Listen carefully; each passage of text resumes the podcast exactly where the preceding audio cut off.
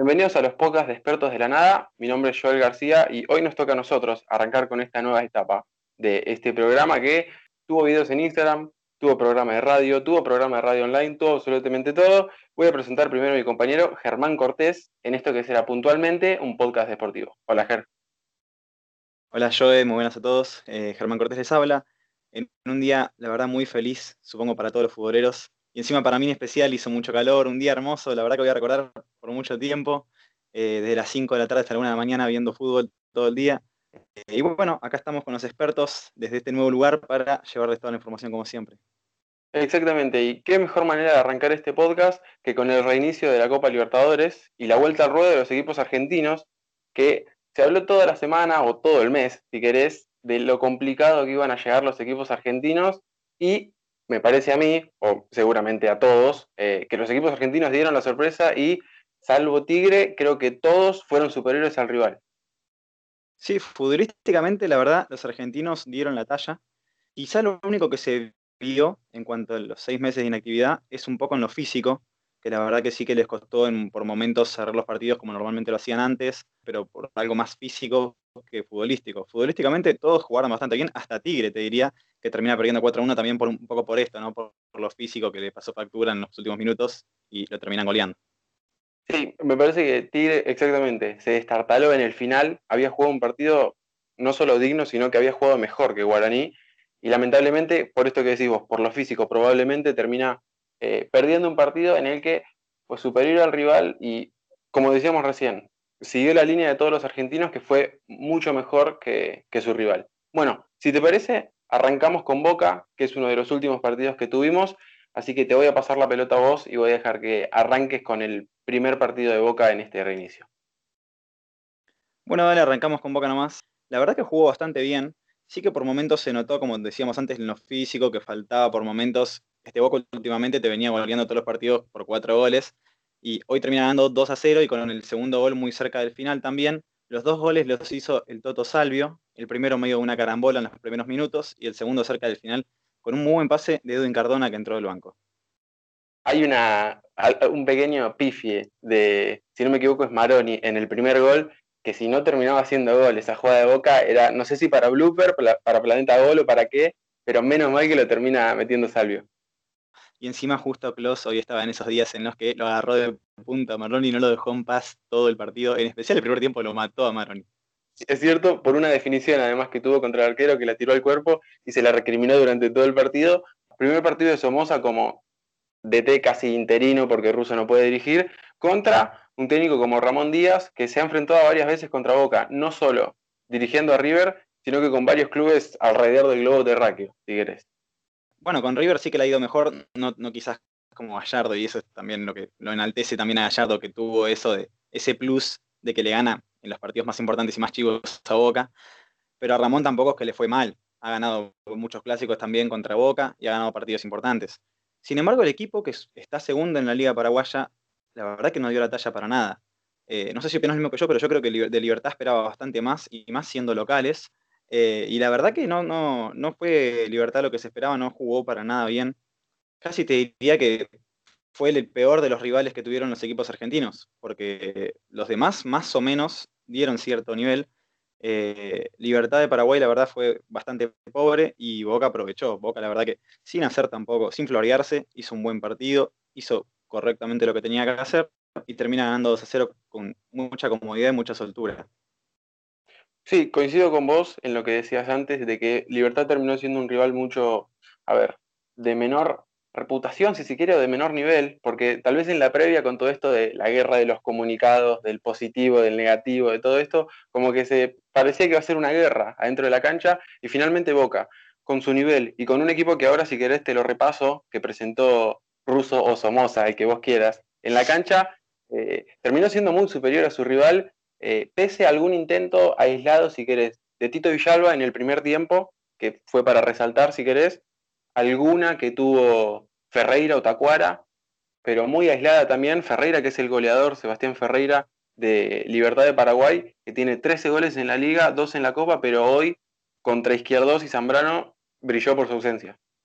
El equipo fue Andrada, Leo Jara, Zambrano, Izquierdos más, Campuzano, Paul Fernández, Tevez, Maroni, Salvio y Soldano. Me sorprendió que pongan a Maroni por afuera, la verdad. Imaginé como que iban a poner en la posición de Cardona justamente que entra del banco y lo ponen por el medio, de enganche, donde, donde se le imaginaba que iba a jugar también a Maroni. Eh, lo termina poniendo por izquierda casi suplantando a Villa, ¿no? Justamente del equipo campeón. Ese fue uno de los cambios, que entró Maroni por Villa. También fue la entrada, de, el ingreso, mejor dicho, de Más en lugar de Fabra. También Jara por Buffarini y Zambrano por eh, Lisandro López, que presentó síntomas justo antes de viajar. Exactamente, presentó, síntomas justo antes de viajar. Nombrabas recién a Villa y por el, otro extremo, Salvio, que se nota demasiado la diferencia que tiene, eh, no te digo solo en el plano local, sino también en el internacional. Cada equipo contra el que se cruzó, Salvio es protagonista sí o sí en los partidos de Boca. Está un escalón arriba, Salvio, realmente. Eh, está en otro nivel juega, juega suelto, juega otra cosa. Bueno, y en el Mundial lo pusieron de cuatro, ¿no? Algo insólito. Prácticamente un delantero, segundo delantero, que lo ponen de volante casi por, porque sí. Eh, en el Mundial lo llevamos y lo pusimos de cuatro. La verdad, insólito. Bueno, y llega el segundo gol de Salvio. El primero es a los seis minutos, el segundo es en el segundo tiempo, si no me equivoco. Eh, cerca del final. Con un Boca que, a ver, dominó todo el partido, Libertad pudo haber tenido alguna chance aislada, como dijimos hace un ratito, de Tito, de Tacuara o de Sebastián Ferreira, pero la verdad que un rival que todos los periodistas del plano local lo marcaban como un rival complicado, difícil en la previa, muy intenso, terminó siendo un rival muy inferior. Andrada no transpiró prácticamente, tuvo un partido firme, un partido correcto, hay que evaluarlo también así porque Obviamente la vuelta de los arqueros es algo que a todos le, echamos un ojo después de lo que pasó en Europa, muchos errores de arqueros y la verdad que no hubo casi ninguno. Eh, Andrada estuvo muy firme, más que nada en los centros cruzados, en las pelotas que tuvo que recibir, pero no tuvo una salvada. No le hicieron transpirar, la verdad, para nada. El arquero Boca, Libertad casi que no atacó y tampoco tuvo eso de ese fuego sagrado de sacar algo extra eh, de voluntad, de ir a buscarlo, de lo que sea, y más con lo que se había hablado en la previa. La verdad que sorprendió negativamente Libertad. Sí, también, a ver, no se lo vamos a atribuir a esto, pero a los seis minutos que Boca te da un gol, mientras en la previa todos pensábamos que eh, iba a ser un planteo completamente distinto, que el trámite del partido iba a ser otra cosa, como que el gol de Salvio puede que haya cambiado un poquito el planteo que tenía Ramón Díaz, que finalmente no pudo dar vuelta nunca al partido, eh, y tampoco desde lo táctico, porque Boca fue superior en, todo momento. Sí, sí, la verdad que no le encontró la vuelta es así, Libertad no le encontró la vuelta en ningún momento al partido, no supo cómo jugarlo. Eh, cuando repetimos, se parecía que a priori iba a ser un partido parejo. ¿Lo podía ganar Boca? Sí, lo podía ganar Boca, tenía con qué ganarlo, sí. Pero se suponía un partido mucho más parejo, un partido que Boca llegaba sin ritmo, un partido que Libertad era local y que jugaba con ese plus de todo lo que se habló en la previa, y no se vio, no se vio para nada. Bueno, Boca termina eh, esta fecha de la Libertadores con siete puntos, Libertad con seis, eh, Caracas con 4 puntos, Independiente de Medellín con 0. La próxima fecha, el viernes que viene, Boca juega contra el DIM y el miércoles juega Caracas contra Libertad. Sí, Caracas le ganó 3 a 2 de visitante al DIM, ganaba 2 a 0, se lo empataron 2 a 2 y lo ganó 3 a 2. En un partido peculiar, que el único de esta fecha que un equipo colombiano fue dirigido por un árbitro colombiano por un doping que por un doping no, por un caso positivo que terminó habiendo peculiar. Sí, como hoy la, jueza de línea que era argentina. Exactamente, claro, ahí tenés otro ejemplo. Bueno, pasamos de Boca, ahora si te parece hablamos de Racing Nacional. Un partido que desde el arranque fue palo a palo, Vergesio tuvo una en el arranque, Zitanich tuvo varias, que ahora en un ratito si querés hablamos de ese tema, porque me parece que Vitas sufrió un poco el tema de, de la vuelta al fútbol, porque lo noté en las definiciones o en, ese, el, en el tramo final, noté que le faltaba un poquito. No sé qué opinas. Sí, sí, sí, hay una que hace Benjamín Garré, que me parece un gran jugador, una jugada increíble. Se pasa como a tres jugadores, engancha, para uno y para el otro, mete el centro por abajo, excelente, y era empujarla nada más. Y a Cita se le notó que no llegó, casi como que llegó tarde a la jugada, que no esperaba ese pase que era evidente que iba a llegar y termina quedando la pelota en el saque de arco. Sitanich, que fue el titular y quedó Licha López en el banco, o sea, bien considerado por, por BKCS, pero que no pudo demostrar. Sí, un Racing que, así como decíamos en la previa, la mayoría de los equipos argentinos fue, si se quiere, más protagonista que el otro equipo, que su rival. Eh, lo que dijimos de Zitanich, Garré el primer tiempo fue claramente de lo mejor de Racing. En el segundo tiempo te diría que casi ni tocó la pelota. Ante también un arquero, Roget, el de Nacional, que fue figura del partido. Sí, el primer tiempo de Racing es muy bueno, ¿eh? realmente es muy bueno. Eh, yo creo que en el segundo tiempo lo que pasó más que nada es que Nacional le agarra la mano a la salida de Racing y Racing no quiso rifar la pelota. Yo creo que en algunos momentos, y más en esta vuelta del fútbol, que podés estar un poco impreciso, si no te sentís con confianza, hay que sacarla. No como defensa, que ahora ya, vamos a estar hablando, pero eh, yo creo que Nacional le agarró la mano por ahí también y pudo conseguir el penal de una jugada así, la mano de Mauricio Martínez, el gol, y después casi mete el segundo también, un error en la salida, queda solo Vergés y lo tira por arriba. Sí, justo lo que decías, primero déjame decir que Caramelo Martínez, uno de los mejores apodos del fútbol argentino, lamentablemente termina siendo el penal. Me llamó mucho la atención eh, que no haya reclamado Racing porque es una, mano un poco inoportuna, rebota desde su muslo, después le va la mano, justo cuando estaba levantando la mano como si no quisiera tocarla, lamentablemente, terminan haciéndole el gol. En unos tres minutos fatales en los que le expulsan a Augusto Solari, que pudo haber sido injusto o no, y después la jugada de Vergesio que se le va por arriba en un mano a mano de los varios que tuvo la bandina. Yo creo que en la mano y en el penal se manda al frente solo Mauricio Martínez. Porque mira al árbitro directamente y se queda como diciendo, ay Dios, ¿por qué me pegó ahí? Eh, yo creo que si se hubiera hecho más el Sota no hubiera pasado nada. Podría haber pasado. Pero no me parece que esté mal cobrado el penal de todas formas. ¿eh? No, coincido, coincido con vos. Sí, la expulsión. La expulsión sí que me pareció un, poco más dudosa. Las dos amarillas se podía decir que llegaban a ser amarillas, pero unas amarillas tibias, ¿no? Del todo clara que eran amarilla y termina expulsando a un jugador por esa doble amarilla que no me pareció, la verdad. Sí, sí, coincido con vos. Me parece que la segunda tal vez la pudo haber editado y le podría haber dicho, mira, una más y te vas. Bueno, el gol de Vergesio llega a los 53 minutos y justo después del gol, después de esos minutos fatales de la expulsión eh, y el mano a mano que tuvo además la bandina, entran Liche y Reñero por Sitanich y Fertoli. Me parece de Casese ahí, no sé si se arriesga un poco, pero está perfecto lo que hizo buscando el partido, intentando por lo menos conseguir un empate de local, sabiendo que va a tener que ir a Uruguay en un par de, en un par de semanas. Eh, no lo logró, también entró Montoya después, entró Neri Domínguez, intentó con todo lo que pudo Becasese y finalmente no pudo romper eh, las manos de Roget. Mandó la carne al asador, sí, hay una de Pichud que es excelente, después una buena jugada de Montoya, Pichud pisa la pelota como si fuera el mejor delantero y le pega y la saca muy bien el arquero. La verdad me sorprendió para bien también el arquero nacional. ¿eh? Literalmente Pichud tuvo un ataque de habilidad en el minuto 92 de los creo cuatro que habían agregado cinco eh, y Roget la saca porque fue más o menos a donde estaba él. Porque si, no era en esa dirección, era gol de Pichud. Sí, no, y más ídolo de lo que ya es. Olvídate, olvídate. Bueno, Racing termina, eh, la tabla de posiciones de ese grupo termina con Nacional primero con 9 puntos, Racing con 6, Estudiantes de Mérida con 3 y Alianza Lima con 0 puntos. Sigue como Racing con unos 6 puntos que había conseguido antes, con las dos victorias en las primeras dos fechas, eh, y perdió contra el puntero que tiene 9, así que digamos que tampoco es que está tan mal, sí que perder local nunca es algo positivo, menos en la Copa Libertadores, pero eh, sigue bien de cara a clasificar a estos octavos de final de Copa. Totalmente. Eh, la próxima fecha, Alianza tiene, Racing tiene que ir a Perú, perdón, a visitar Alianza Lima y Estudiantes juega contra Nacional en un partido que se va a jugar el martes que viene. Si te parece, pasamos a River, que hizo los cuatro goles en su partido. Ahora vamos a nombrar otra, otro par de anomalías que tuvo esta gran fecha de Copa Libertadores, este gran reinicio que tuvo, que no tiene nada que enviarle a la Champions League. No sé qué opinás en especial la copa que está haciendo River, ya de la primera fecha que no fue Gallardo, perdieron 3 a 0, la segunda ganan 8 a 0, eran dos penales, y ahora en esta hace los cuatro goles de un partido que empata 2 a 2. Insólito esta Copa Libertadores de River, es increíble.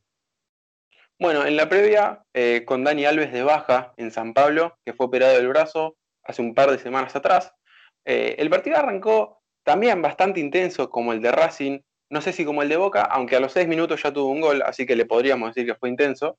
Eh, y ya a los 10 minutos hay un gol con mucha mala suerte de Enzo Pérez. No sé qué opinás de esa jugada. Sí, sí, un gol que bueno, puede pasar, la verdad. Mucha suerte, no sé si mala suerte de Enzo Pérez, mucha suerte de San Pablo en los dos goles, la verdad. Sí, Reinaldo tuvo muchísima suerte. Si no me equivoco, es eh, el lateral que en las dos jugadas termina eh, tocando la pelota último.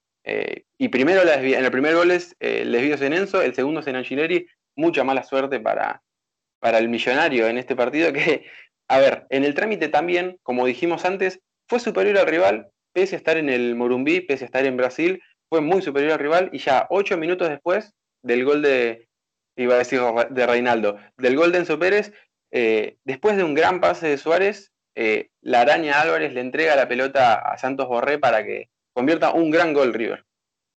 Sí, es la clásica jugada de River, ¿no? Esas triangulaciones que hacen para que llegue un delantero por afuera, meta el pase al medio y defina otro delantero. La verdad que es infalible esa jugada, porque la vienen haciendo hace mucho y no hay equipo que la resista, no hay equipo que la sepa defender. Sí, es cierto. Es, no es una jugada igual, pero en el partido de Boca River en Madrid hay una pared similar. Esto no termina siendo una pared, termina siendo una triangulación, pero hay una jugada bastante parecida. Sí, sí, sí, con triangulaciones o con, paredes suele cambiar, no es siempre tampoco tan lineal, pero la verdad que esa jugada es algo típico de River, te diría que hasta también eh, lo hace con, en, la Copa de 2019, en la semifinal con Boca. Sí, es verdad, tenés razón. Bueno, acabamos de decir el, gol, el rebote en Enzo Pérez, después el gol de Borré. Antes de que termine el primer tiempo, para aquel que no pudo, no tuvo la chance de ver el partido, hay una. se pica el partido, básicamente, porque Santos Borré roba la pelota a Cheche, que no puedo creer que sea el nombre de un jugador, y van todos al humo. Eh, bueno, teníamos que perder un poco de tinte de Copa Libertadores a esto que venía apareciendo la Champions por los goles y por las cosas que venía pasando. Eh, ese fue el toque Copa Libertadores del día, sin duda. Tal cual. Para el segundo tiempo entra Carrascal por Suárez. Suárez que no jugó tan mal, pero tal vez no estuvo tan fino a la hora de encontrarse sus propia, su propio mano a mano, su propia definición, pero me parece que para el equipo hizo un buen trabajo. Eh, un River que, estaba, que no jugaba hace 190 días. Carrascal que entró muy bien, me hizo recordar ese Carrascal que entró contra Cruzeiro y terminó ganando la serie para River. Jugó muy bien, tal vez le faltó en el tramo final para poder hacer el gol de la victoria. El segundo gol de River es increíble, lo bien que la baja Martínez Cuarta, no sé si va a ser convocado para la selección, pero la baja muy bien Martínez Cuarta y Julián La Araña Álvarez hace muy, muy lindo gol. Muy buen apodo también, Julián La Araña Álvarez, que eh, como digamos anticipado en expertos, jugó en la línea de los volantes, sin embargo con mucha llegada, ¿no? Casi que es un insulto decirle volante porque estaba casi como un delantero. Jugó con línea de cuatro también, River, finalmente salió Rojas del equipo. Eh, yo creo que River encontró un buen funcionamiento otra vez con esta línea de cuatro y creo que llegó otra vez para quedarse. Sí, coincido con vos. Eh, me parece que hoy los laterales no fueron tan protagonistas. Montiel apareció muy poco. Angileri tal vez con un par de equivocaciones. Y eh, una vez que ya le empató el partido con esa mala suerte otra vez que tuvieron los, los defensores de River, eh, Angileri tiene un centro muy bueno en el minuto 88 para que Pinola tire un cabezazo por arriba del arco que la verdad pasó muy cerca y River se podía llevar los tres puntos en un partido en el que hizo todos los goles y tuvo mucha mala suerte. Sí, sí, realmente parecía que el River era el local, porque lo tuvo para ganar, jugó mejor que San Pablo y San Pablo lo termina empatando casi que porque este deporte es fútbol y no otro, porque si no, hoy ganaba River. Tal cual. Bueno, esta fecha termina con Liga de Quito con 6 puntos, River 4, San Pablo 4 y Binacional con 3 puntos. La fecha que viene, River tiene que jugar contra Binacional en Perú, un partido en el que en la previa, si me preguntás a mí, no va a ser tan complicado para River. Dudo que pierda este partido en Perú eh, por lo flojo que se ha demostrado Binacional. Sí, Binacional perdió el factor altura. Va a jugar en Lima, por lo que Binacional, que le había ganado a San Pablo en la altura, ya no es ese equipo temible que iba a ser. Si, si jugaba en la altura, te diría que este grupo era muy complicado para River. Ya sin jugar en la altura, yo creo que puede sacar esos tres puntos y se puede acomodar un poco más en la tabla. Bueno, vamos a hablar, si te parece, eh, de la sorpresa del día de Defensa y Justicia, que le ganó por 3 a 0 a Delfín en un partido en el que los goles los hicieron Brian Romero, Achen y Nico Leguizamón, el ex jugador de Colón. Eh, y hay un gol que es tremendo, si no me equivoco es el gol que abre el partido, que arranca jugando desde abajo, tocan, tocan con un Sadín el arquero y hacen una jugada hasta llegar al arco y es un verdadero golazo. Sí, sí, sí, es un golazo. Por eso te decía, ¿no? Esto es fútbol y no otro deporte, porque justamente veníamos hablando de lo que cuesta salir jugando, de que cada vez no hay que, no hay que, no hay que dividirla tanto en esas salidas, eh, y sin embargo, Defensa y Justicia es un gol impresionante, sale jugando de abajo, tocan todos la pelota y termina, justo cuando el relator se estaba quejando de que salían jugando de abajo, termina con un golazo. Sí, sí, sí, increíble. Así como decíamos hace un rato, que Racing tuvo la mala suerte de perder la pelota y que termine la jugada del penal, Defensa y Justicia tuvo la suerte de que le salió muy bien salir jugando desde abajo y terminó eh, en el gol del Halcón de Varela. Está claro que tiene sus ventajas también salir jugando de abajo, no es que solamente siempre la vas a regalar. por algo lo hacen muchos también.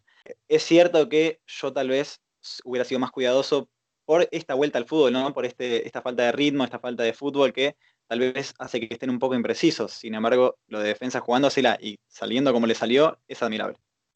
Sí, hace un ratito lo decía, eh, que la verdad, la verdad es para remarcar el proyecto de Defensa y Justicia, que hace muchos años que está jugando de la misma manera y hace muchos años que contrata técnicos que juegan casi siempre a lo mismo, Crespo, Soso, eh, todos técnicos, Becallese mismo, todos técnicos que buscan algo bastante parecido y me parece que es algo para valorar en un fútbol que siempre se critica mucho que no vangan los proyectos.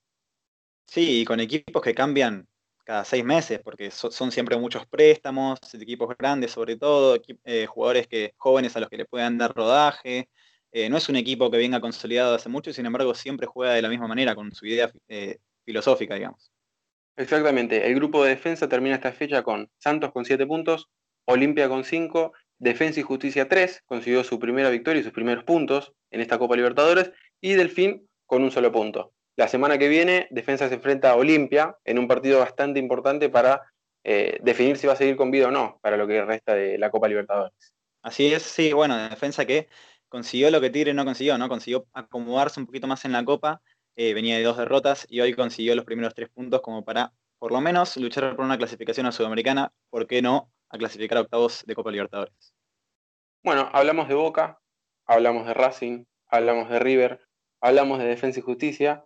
Nos queda Tigre, que lamentablemente es el único equipo que termina con. No sé si termina tan convencido con su juego porque sobre el final se termina destartalando. Sí, sí, sin dudas. A Tigre le pasó lo que le venía pasando también en los últimos partidos. Casi que no cambió nada en Tigre. Jugó bien, se puede decir que dio la talla, que dio pelea, pero termina perdiendo el partido. Lo había luchado con Palmeiras también, que había jugado un muy buen partido. Eh, con Bolívar lo mismo. Y ahora le pasó eh, con Guaraní. Arranca ganando con un golazo de Pablo Magnín en su debut de zurda. Golazo al ángulo, al primer palo.